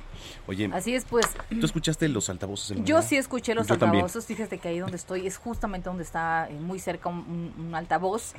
Pero no todos tuvieron esta suerte, ¿eh? No, fíjate que yo sí, o sea, de repente estaba acostado, ¿sabes? Viendo la tele, y de repente yo juraba que iba a sonar alerta, no me acordaba. Y, y mira, toda la semana dando la información. Y mira que toda la semana se estuvo recordando. ¿No? Pero bueno, sí, falló nada más 3.2% de 3.2%. los altavoces. Que son más o menos unos 413 postes. Ándale, ¿no? sí, más o menos. Bueno, pues si, si donde usted vive no se escuchó, hay que reportarlo con tiempo. En la línea telefónica tenemos el gusto de saludar a Juan Manuel García Ortegón, él es director general del Centro de Monitoreo del C5, de los Ojos de la Ciudad, aquí en la capital, Tocayo. Ya vi por qué no nos contestabas, porque te vimos en, en Foro TV y este... Ah, no, así y no se puede. pues así no se puede, ¿eh, Tocayo? Así no se puede. Nosotros llegamos primero. Qué, qué barbaridad. Perdón, Tocayo Brenda. tal? Como se imaginarán, tenemos aquí un, po- un poco de fila. Sí, sí, sí, lo sé. Oye, a ver, ¿cómo estuvo el- este ejercicio en la mañana? Bueno, pues ahora sí que ya me quemaron la nota. Básicamente el, el, el tema a reportar es que de los 12.826 que, que probamos, en, en el 96.8% se pudo reproducir de manera exitosa el mensaje, 3.2, como bien comentaban, que son exactamente 413 altavoces, eh, no se reprodujo el sonido. Estamos trabajando en este momento en la identificación de fallas. De hecho, ya solo nos falta eh, diagnosticar 22.5% de ese total. Eh, les puedo adelantar que el grueso de la problemática que experimentamos es por falla eléctrica, casi la mitad, 46.49% eh, no, no sonaron debido a falla en el suministro eléctrico y así continuaremos eh, diagnosticando y eh, enviando las cuadrillas según el tipo de problema que hayamos identificado al sitio para corregirlo. Eh, a, eh, eh, a través de ustedes me permiten eh, mandarle un agradecimiento infinito a la ciudadanía. Tenemos ya más de mil reportes. Habíamos cerrado el corte de la conferencia de prensa de la jefa de gobierno a la una con 853, ya tenemos más de mil reportes a través de 911 locatarios redes sociales eh, de gente que nos informa no solamente si sonó o no, sino si sonó con el volumen adecuado, si fue eh, claro o no el mensaje, y eso nos ayuda muchísimo para eh, el- el- la ingeniería de detalle, ¿no? No nada más en números gruesos si sonó o no sonó, sino también eh, poder aproximar cómo lo aprecia la ciudadanía, ahora sí que a nivel de calle, para que podamos tomar las medidas adecuadas y que eh, el sistema funcione cada vez mejor. Y otra cosa que anunciábamos eh, o que continuábamos anunciando en la conferencia de prensa de hoy eh, en la tarde es eh, recordarles que estamos en el proceso de transitar de eh, la última parte que tenemos de altavoces con la tecnología analógica a convertir toda la solución digital extremo a extremo. Como habíamos anunciado, ya vamos a la mitad y eh, habíamos en el plan original todavía eh, nos iba a llevar un par de años más hacer la conversión completa, pero derivado de los, la problemática que tuvimos el 19 y el 20 de marzo, la jefa de, la jefa de gobierno tomó la decisión de acelerar ese proceso en particular y entonces los 6.702 postes que todavía tienen tecnología eh, analógica serán convertidos este mismo año y la próxima semana eh, eh, debería de ya estar publicada la licitación correspondiente para que podamos iniciar este proceso. Pues eh, ahora, en cuanto al mantenimiento, para que la gente que nos está escuchando lo sepa, ¿cómo se hace ese mantenimiento? ¿Cada cuánto es que se hace? Y si estas pruebas van a ser más seguido. Bueno, eh, eh, te contesto, te contesto en orden, Brenda. ¿Cómo se hace? Tenemos dos modalidades. La primera es lo que le llamamos el mantenimiento preventivo. Eh, en el mantenimiento preventivo eh, se tiene que visitar al menos una vez por año cada poste, incluso si no tiene reporte de falla. Entonces, eh, la idea es anticipar eh, en la medida de lo posible eh, fallas por el agotamiento del material, etcétera, etcétera. Se les hace limpiezas, básicamente el, mantenimiento, el mantenimiento que todo equipo que se encuentra en vía pública debe, debe tener para, para no fallar. Y después está el proceso de mantenimiento correctivo. En el caso de mantenimiento correctivo tenemos un área, un, un centro de operación de red en el C5 que se encarga de eh, estar monitoreando el estado de salud de los postes. Si encuentra una falla, eh, se crea un ticket de atención como en cualquier como en cualquier mesa de servicio de, mantenimiento y entonces eso se pasa al equipo de mantenimiento correctivo se manda una cuadrilla que visita el sitio eh, tiene que hacer el diagnóstico de qué es lo que lo que está ocurriendo y a partir de ahí entra en proceso de en proceso de reparación. Entonces son las dos maneras, eh, tratar de evitar que ocurra la falla dándole el adecuado mantenimiento o cuando ya ocurrió la falla enviar el equipo a que, a que haga la corrección eh, en, ese, en, en ese poste en particular. Correcto. Entonces, eh, lo único que hay que recalcar también es eh, decirle a la población si no sonó, reportarlo al 911 Así es. ahorita y este pues tratar de que pues todo quede a la perfección, ¿no? Porque puede ser la diferencia eh, ahora que tenemos esa posibilidad entre la vida y la muerte, ¿no? Tocayo? Claro que sí, les, les segui- vamos a seguir recibiendo eh, los reportes de la ciudadanía. Por favor, que nos ayuden en la medida de lo posible informando el, el número de el número de ID del poste. Este es un número entre cuatro y seis dígitos. Eh, también ayuda que si no pueden conseguir el número de ID, que nos den la ubicación eh, la ubicación eh, más próxima al poste, la calle y el cruce. Ah, y otra cosa que es importante porque lo estamos viendo ahorita en los en los reportes que estamos recibiendo a través de redes sociales, recordarles, lo habíamos comentado en la presentación de la prueba, pero pero de todas maneras recordarle a la gente que eh, la prueba eh, solamente se envía a los postes que les llamamos del C5, que son los postes que tienen la cámara colgando del brazo, porque estamos recibiendo muchos reportes de tótems de mi calle, de los Sí. que inician con número de identificación MC, ahí no suena la alerta sísmica. Este, de todas maneras, les contestamos en la medida de lo posible a través de redes sociales a, a la, a la gente, pero este, anticiparles que esos no, deberían de sonar y de hecho no se reproduce la, alerta sísmica en ellos. También estamos recibiendo reportes de, postes que no tienen altavoces. Eh, aprovechar para, para comentar que estamos en, en- proceso también de ir abatiendo el número de postes que todavía tenemos, que es casi, casi de 2.000, que solamente tienen cámara y botón de, auxilio. Eh, tenemos también que, cubrirlo. En esos casos, este, no importa que lo reporten, solo les contestaremos que, bueno, que ese en particular no suena porque no tiene altavoces. Entonces, que nos siga ayudando la ciudadanía, apreciamos mucho el, el- el esfuerzo que están realizando y que se tomen estos minutos para hacernos saber si su poste operó o no de manera correcta. Así lo, lo haremos saber también eh, y también recordar y hacer mucho hincapié en que cuando se va a realizar una prueba por parte de ustedes, lo van a anunciar con mucho tiempo de anticipación. Eh, han estado saliendo comunicados de quién sabe dónde en las redes sociales luego, eh, pues con este, eh, pues mala intención de desinformar, ¿no? Claro, eh, siempre y, y siempre a través de a través de los canales oficiales se, se busca aclararlo. Por favor, eh, eh, solamente para el caso de pruebas del de, del sistema de altavoces, solamente hacer caso de los canales oficiales. Tal y como comentas, Brenda, nos nos tomamos el tiempo para anunciarlo con un par de semanas al menos de anticipación, como pasó en este caso. Incluso hacemos público el, el sonido que van a escuchar, las condiciones en las que lo escucharán, este, para que la gente no, no se sorprenda, ¿no? Entonces, por favor, solamente hacer caso de los canales oficiales. Si se decide continuar con el esquema de pruebas, se los haremos saber con tiempo. Igual que en esta ocasión les indicaremos fecha y hora exacta donde se hará, se presentará el sonido, etcétera, etcétera. Entonces, este, no hay pruebas eh, masivas hasta nuevo aviso. Lo que sí puede que escuchen, porque va a ser el sonido que vamos a utilizar ya de aquí en adelante, es en casos particulares de postes, justamente los que se intervienen para reparar. Una vez que se hace la reparación, mandamos el sonido de prueba para verificar que todo esté en orden. Entonces la ciudadanía puede escuchar en uno u otro poste el mensaje, pero es por esto, no por una prueba general, Claro. sino porque tenemos que verificar que ya está corregido. Pues te agradecemos muchísimo la comunicación y si nos permites, estamos en contacto contigo, Juan Manuel. Aquí estamos. Un abrazo para los dos, como siempre. Gracias, muy, buenos, eh, muy buenas tardes. El maestro Juan Manuel García Ortegón, titular de la Coordinación General del C5 aquí en la Ciudad de México. Estamos hablando del resultado de las pruebas de altavoces hoy, hoy por la mañana. Son las 3 de la tarde con 39.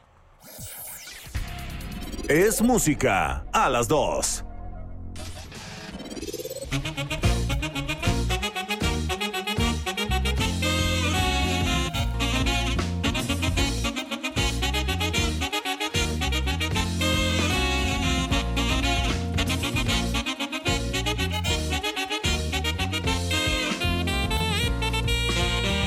Que estamos escuchando se llama Jackie Music Collective, está a cargo de Jackie Music Collective. ¿De qué se trata? Ben Barzón, ¿cómo estás? Bienvenido a los dos a las dos. Oh, muchísimas gracias por invitarme. Estoy bien. ¿Cómo anda todo para ustedes? Todo increíble. Cuéntanos de qué se trata este nuevo concepto de música.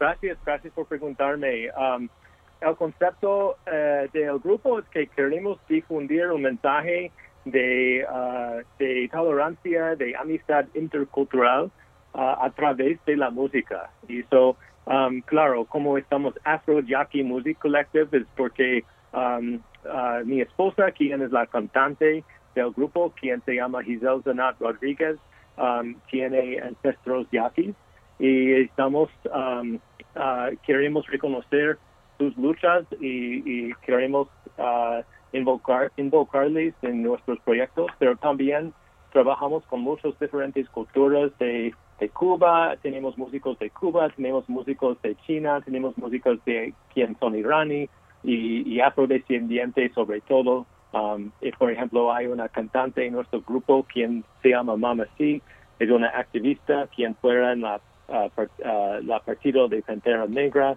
quien vive en Tanzania. So, tenemos un mensaje de justicia social a través de la música y queremos crear una fusión de estas culturas que también se puede bailar. ah. Ese es el concepto. ¿Con qué eh, hacen música ustedes? Ah, no entiendo exactamente a qué. ¿Con qué hacen música? Ok, ¿Con qué instrumentos? Oh, sí, ¿Con, sí. con... Sí, sí, sí, sí, sí, entiendo. Ajá. Discúlpame, en- entiendo ahora. So, sí, por, e, eh, por ejemplo, es un tema que, que has escuchado, ah, la ¿Sí? Um, e, e, es, un, es un guapango, sí, pero en vez de violines tenemos tres saxofonistas quienes están tocando la tema. Eso es un poco uh, nuevo, sí, pienso. Entonces estamos utilizando los instrumentos de un grupo de jazz, porque eso es mi enfrentamiento. Como yo soy un saxofonista baritono, uh, fui a la escuela y universidad para jazz pero también tengo mucho respeto por la música mexicana y como sobre todo la música que mi esposo me introdució. So, por eso estamos arreglando estos temas con un grupo de jazz, o saxofonistas, ah, batería, bajo eléctrico, guitarra eléctrico, pero también, como, como te mencioné, instrumentos de diferentes partes del mundo, como de China, como, como de ah, Cuba, tenemos batas, ah, los, ah, los, los batas, los tambores, quien fue parte de la religión santaría. So, tenemos muchas diferentes culturas entre eso, pero más o menos es un grupo de jazz plus otras culturas. Oye, fíjate que eh, la última vez que escuché el tema de la cigarra, este, muy, muy bonito, fue con Natalia Jiménez, esta cantante española, y con Lila Downs, cantante mexicana. Pero siempre, siempre es interesante. Tú, por ejemplo, Ben, ¿cuáles son tus, tus temas favoritos o, tu género favorito? ¿Tienes en particular, te gusta más el mariachi, la banda, la tambora, el norteño? ¿Qué, qué género mexi- mexicano te gusta? Fíjate, Son es uno de mis favoritos ah, géneros de música, um, sobre todo porque los ritmos son muy complicados, ah, muy interesantes. Es como hay una pulsa de tres contra una pulsa de cuatro al mismo tiempo. So es, como estás viviendo en dos mundos simultáneamente. Pienso que esta es una metáfora de este país grande, grandísimo que se llama México. Sí, hay muchas, hay muchas raíces, hay muchos diferentes sentidos de tiempo, y por eso me encanta San Jarocho, pero también me gusta banda, me gusta, también me gusta música que es popular en México, por ejemplo, por ejemplo cumbia, sí, so, es como, es como el mundo es diverso, no hay fronteras en la música, sí, solo hay fronteras por la política, pero la música ah, pertenece a un mundo que ya no existe, y so, por eso queremos crear este mundo en, a través de nuestra música y espero que podamos crear esto en realidad también. Muy bien. Pues muy bien, pues muchísimas gracias, eh, Ben, por haber platicado con nosotros. Bienvenido a nuestro país, ¿verdad? Y qué padre que alguien, eh, pues que es de otra tierra, de otra parte del mundo, tenga este reconocimiento y tenga este cariño por las melodías mexicanas, por la cultura mexicana. Gracias, te mandamos un abrazo muy grande. Un abrazo grande para ustedes y just quiero mencionar una cosa más, es que el disco se llama Maroon Futures y puedes seguirnos en Instagram y Facebook y todas las redes sociales por arroba Afro Yaki Music. ah, en- y- y nosotros se llama Afro Yaki Music Collector. So, gracias por dejarnos presentar nuestra música con ustedes. Muy amable. Gracias a ustedes. Un abrazo y, y hasta la próxima. ¿sí? Un abrazo. Gracias, Ben, un abrazo y mucha suerte. Ya son las 3 de la tarde con 45 minutos. Heraldo Radio.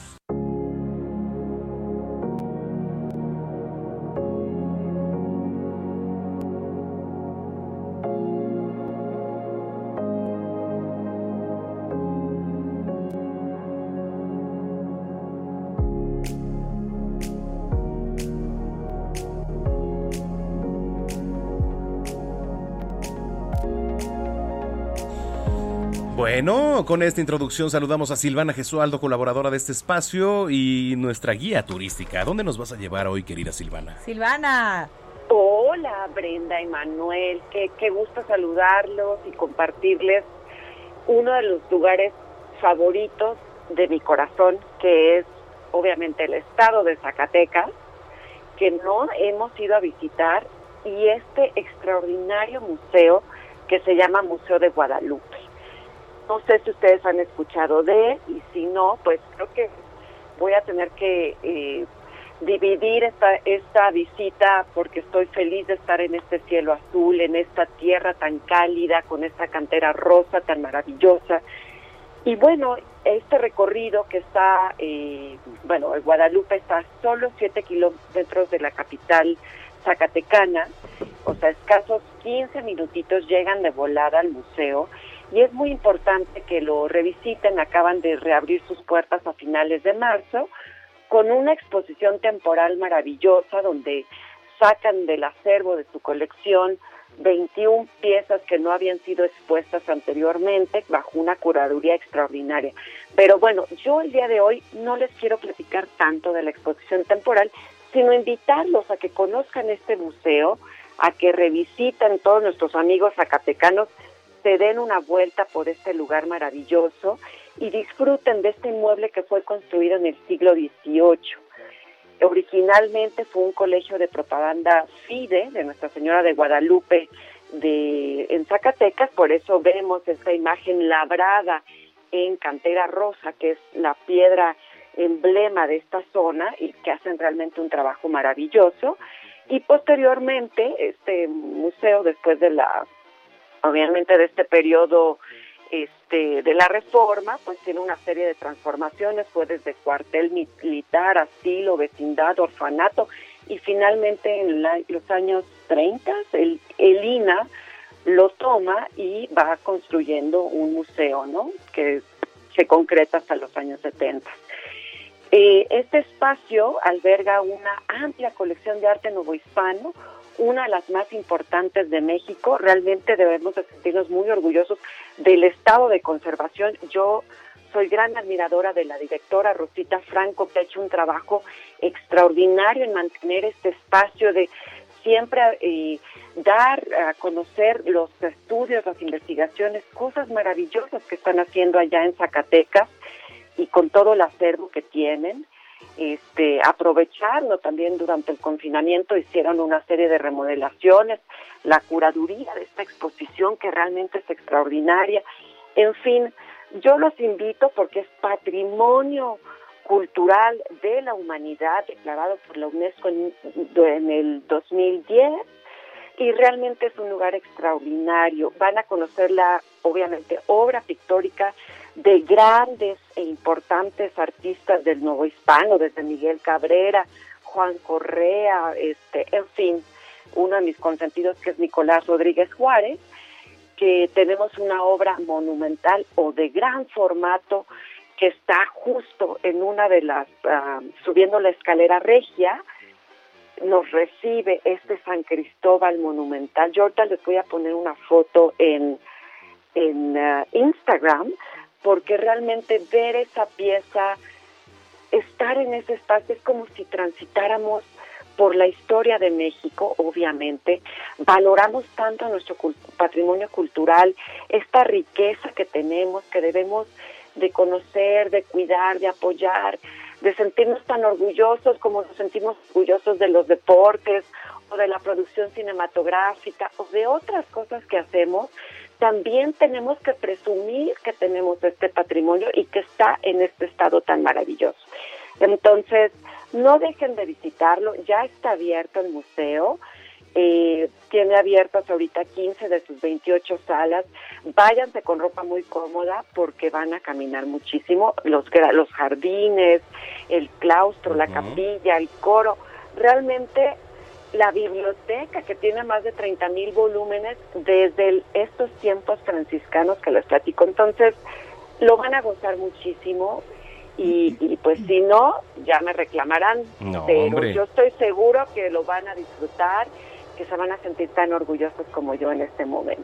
Ay, qué maravilla, mi querida Silvana. Siempre es este un remanso escucharte, imaginarnos absolutamente todo lo que nos platicas. Oye, recuérdanos redes sociales. Claro que sí, Brenda. Silvana Gesualdo en Instagram y Facebook y, y también Museologando, que es donde compartimos todos nuestros viajes y nuestras cosas. Y nada más les quiero decir que nos están esperando en Zacatecas. ¿eh? Ya les dije que sí, que Pues con mucho vamos, pero que nada Muy más bien. tengamos más movilidad, que se Claro que sí. porque vamos a ir. Te Gracias, mandamos un abrazo. Silvana. Bye. Besos y abrazos. Las 3.51. Deportes con Roberto San Germán. Tengan para que aprendan.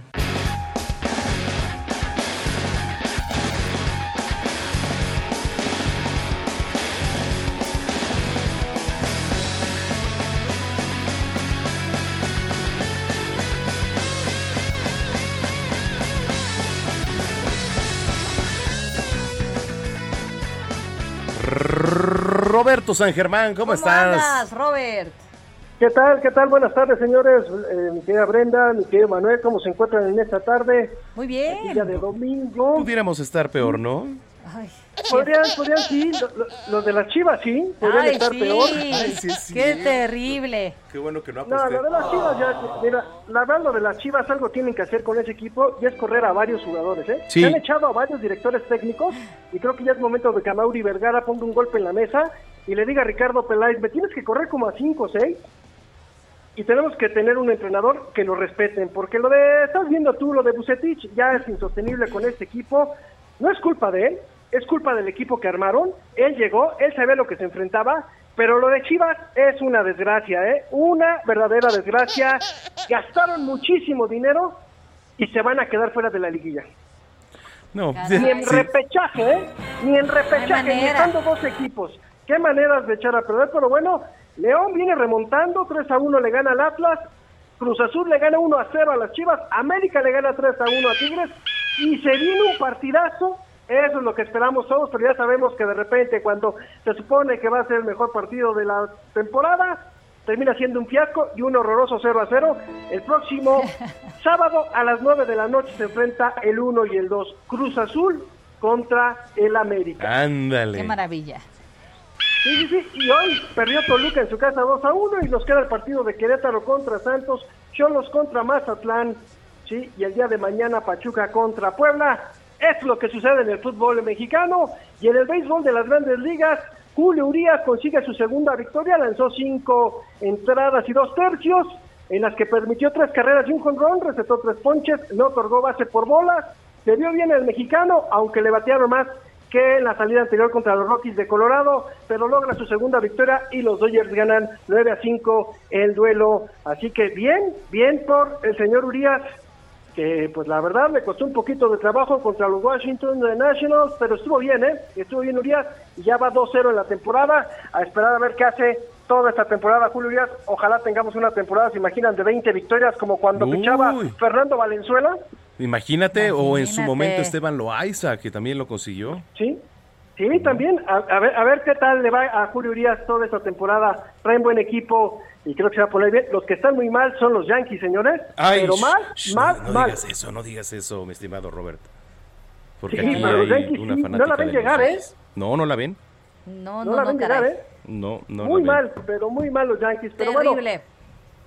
bueno, eso es lo que tenemos. Muy bien, mi que querido se llama Robert. Deportes Series. Nos vamos Te ya, un abrazo. Igualmente, abrazo, cuídense. ¡Feliz chao. semana! Y bueno, pues nos vemos mañana. Los espero nuestra mañana a las 7 de la mañana. Una 30 de la tarde, a la media. Feliz Todo esto domingo. en el canal 10. Canal 10, Heraldo Televisión. Vámonos. Adiós. Bye.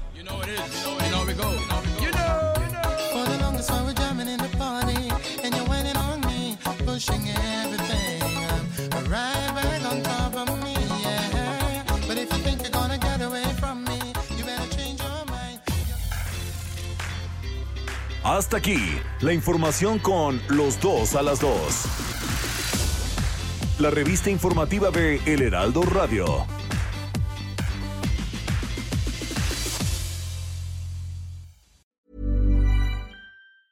If you thought the only way to get a more defined jawline with natural looking results was through surgery, think again. Juvederm Volux XC is a non surgical injectable gel filler that improves moderate to severe loss of jawline definition and can help you achieve natural looking results with little downtime. Even better, this improved definition lasts up to one year with optimal treatment. No maintenance required. Improve jawline definition for a smooth, sculpted look with Juvederm Volux XC. For important safety information and to find a licensed specialist, visit juvederm.com. That's J U V E D E R M.com. Not for people with severe allergic reactions, allergies to lidocaine, or the proteins used in Juvederm. Common side effects include injection site redness, swelling, pain, tenderness, firmness, lumps, bumps, bruising, discoloration, or itching. There's a risk of unintentional injection into a blood vessel, which can cause vision abnormalities, blindness, stroke, temporary scabs, or scarring. Talk to a licensed specialist to find out if it's right for you.